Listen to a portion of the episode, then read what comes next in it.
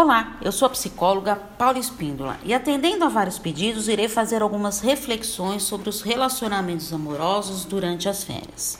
Existem alguns relacionamentos de férias que são bem complicados. Sabe por quê?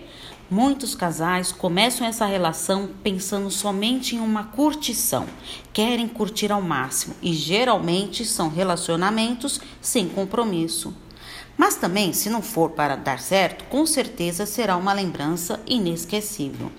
Agora eu te pergunto: você já ouviu a clássica expressão amor de verão, de praia, não sobe serra?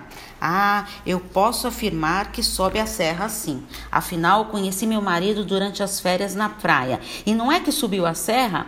Hoje temos uma família linda, com dois filhos incríveis.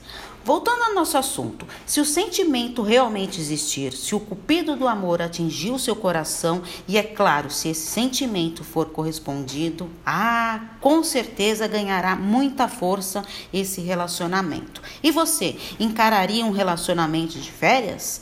Pense nisso.